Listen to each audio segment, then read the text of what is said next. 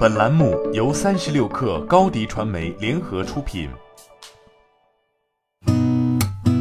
八点一刻，听互联网圈的新鲜事儿。今天是二零二一年七月十二号，星期一。您好，我是金盛。三十六氪获悉，二零二一年一月四号，市场监管总局对腾讯控股有限公司申报的虎牙公司与斗鱼国际控股有限公司合并案，依法进行经营者集中反垄断审查。根据《反垄断法》第二十八条和《经营者集中审查暂行规定》第三十五条规定，市场监管总局决定依法禁止此项经营者集中。目前，华为音乐与环球音乐集团中国公司宣布达成版权合作协议，环球音乐的海量优质曲库将在华为音乐上线，这标志着双方首次在中国内地达成授权合作。通过此次合作，用户可通过手机、手表、音箱、耳机、智慧屏、车载等不同华为终端，在丰富的场景下聆听到环球音乐旗下高品质音乐。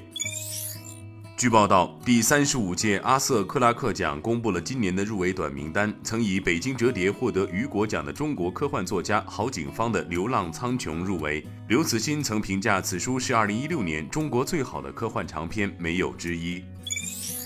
消息称，在二零二一世界人工智能大会区块链论坛上，蚂蚁集团副总裁、智能科技事业群总裁蒋国飞表示，靠区块链单一的技术是很难去满足产业发展的需求。应该是以客户的价值为先，很多技术创新融合来解决商业中的现实问题，这成为整个区块链技术发展的趋势。产业区块链正在到来。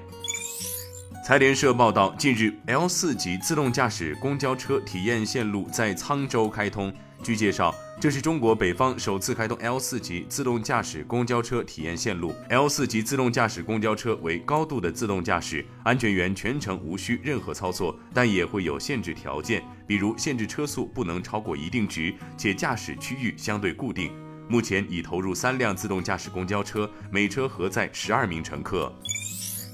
财联社消息，一份最新的报告显示，LG 暂停了与苹果公司关于在韩国地区 LG 实体店出售 iPhone 的计划。LG 于今年六月份宣布正式退出智能手机业务，随后便考虑与苹果公司进行谈判，然而这遭遇了强烈的反对。据财联社七月九号讯，加密数字货币交易所 Bullish 将通过与特殊目的收购公司 Farpic 合并上市，估值约九十亿美元。今天咱们就先聊到这儿，我是金盛八点一刻，咱们明天见。